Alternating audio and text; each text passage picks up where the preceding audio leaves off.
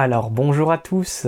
Aujourd'hui, je voulais faire une vidéo suite à une conversation que j'ai eue avec euh, une de mes élèves. Donc euh, cette élève prend un cours euh, de français par semaine avec moi et elle m'a expliqué que entre chacun entre chaque cours, elle n'arrivait pas à se motiver pour apprendre le français, à prendre du temps pour apprendre le français alors qu'elle a beaucoup de temps libre. Alors euh, justement, je voulais vous donner une technique pour réussir à vous motiver à apprendre le français quand vous avez la flemme, c'est-à-dire quand ça vous fatigue.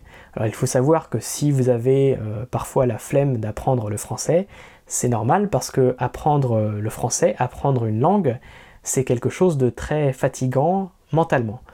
Alors je vais vous donner donc euh, une technique pour court-circuiter un petit peu votre cerveau et lui donner envie de se mettre au travail. Alors c'est très simple, euh, vous allez vous installer devant votre euh, bureau. Si euh, vous allez couper votre téléphone, vous allez le mettre en silencieux. Et si vous apprenez le français sur l'ordinateur, je vous conseille de créer une nouvelle session Google si vous utilisez Google, ou de naviguer avec une navigation privée pour ne pas avoir, vous savez, les, petits onglets de raccourcis que vous avez peut-être mis chez vous sur euh, Netflix, euh, Facebook euh, ou d'autres applications qui peuvent vous distraire et vous faire oublier que vous vouliez apprendre le français. Et là, vous allez vous dire que vous devez apprendre le français pendant seulement 4 minutes. Pas 5 minutes, 4.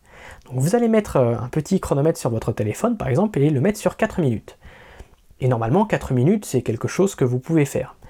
Et vous allez constater plusieurs choses. C'est que déjà, euh, ces 4 minutes vont être très, très productives, parce que quand on fait quelque chose sur un temps limité, on est plus productif que quand on ne se donne pas de date limite. Ça s'appelle euh, d'ailleurs l'effet Parkinson.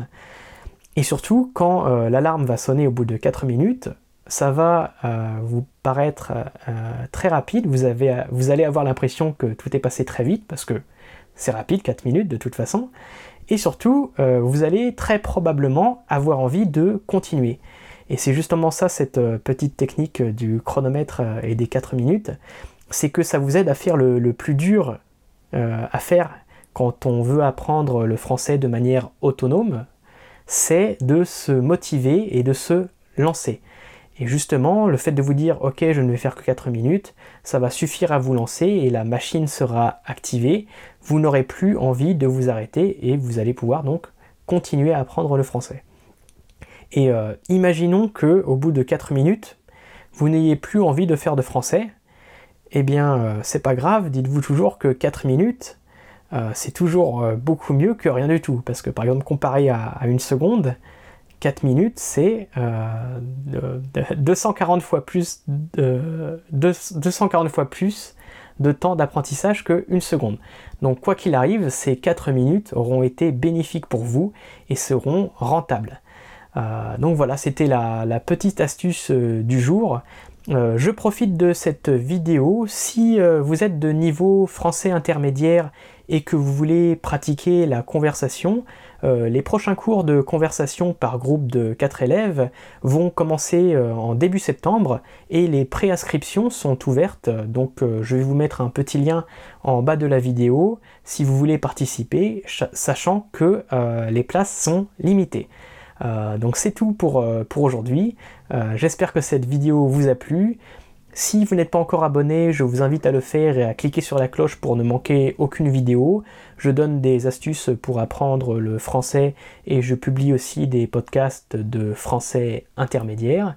Et je vous invite aussi à mettre un petit pouce bleu, à commenter la vidéo et à la partager euh, si elle vous a plu. Euh, sur ce, je vous dis à très bientôt pour une prochaine vidéo ou un prochain podcast. Salut